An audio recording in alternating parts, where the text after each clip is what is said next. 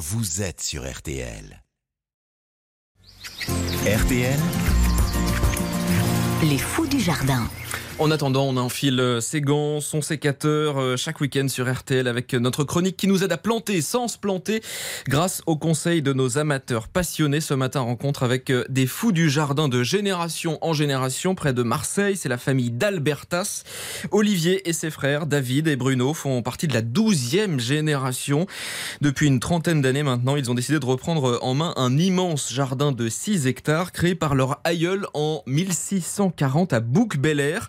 Bonjour Étienne Bodu. Bonjour, bonjour à toutes et à tous. Un jardin qui était mal en point, mais après euh, un travail titanesque, qui est d'ailleurs toujours en cours, hein, le résultat est resplendissant et rafraîchissant. Ah oui, au cœur de la Provence et de ses collines arides, dans un vallon où coulent quatre sources. Olivier d'Albertas nous fait visiter ce théâtre de verdure qui s'étend sur quatre immenses terrasses où sont disposés des parterres de roses, des arabesques en buis, des haies de chêne vert taillées au cordeau, qui font référence à la tradition des jardins à la française, mais ici teintés d'influences italiennes. Et ce qui émerveille avant tout, c'est cette eau, grâce à un réseau hydraulique complexe qui date du XVIIe siècle, fait de galeries, de citernes, de vannes.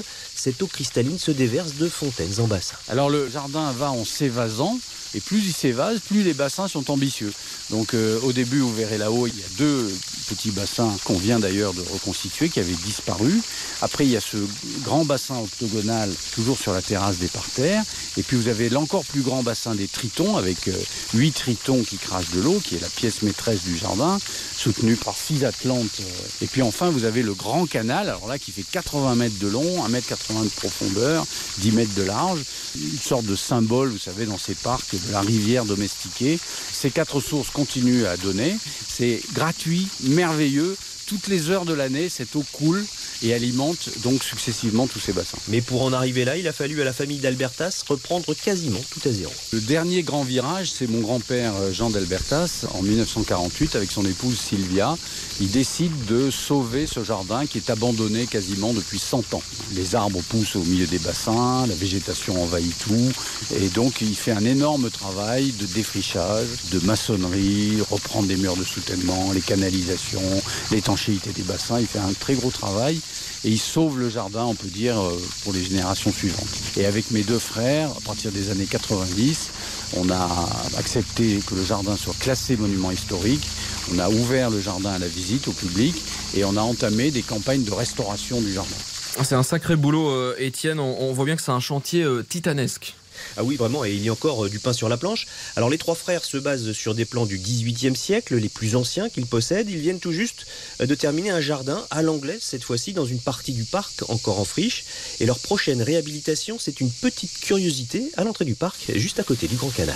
Alors, c'est ce qu'on appelle la grotte de fraîcheur.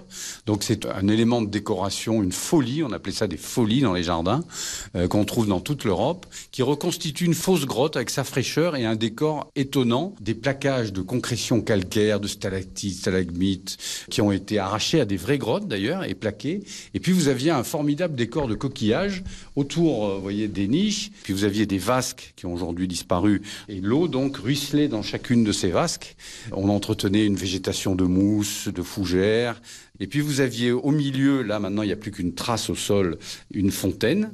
Et puis surtout vous aviez, vous voyez au sol là, tout ça, ce sont des petits tuyaux qui servaient à envoyer de l'eau par surprise au gré du propriétaire quand il faisait visiter. Ces jets qui tout d'un coup montaient de 1m50 à 2 mètres et surprenaient tout le monde. C'est un formidable projet de restauration. euh, pour Ça vous titille bien, ça, hein qui- Oui, ça nous titille bien pour les années qui viennent.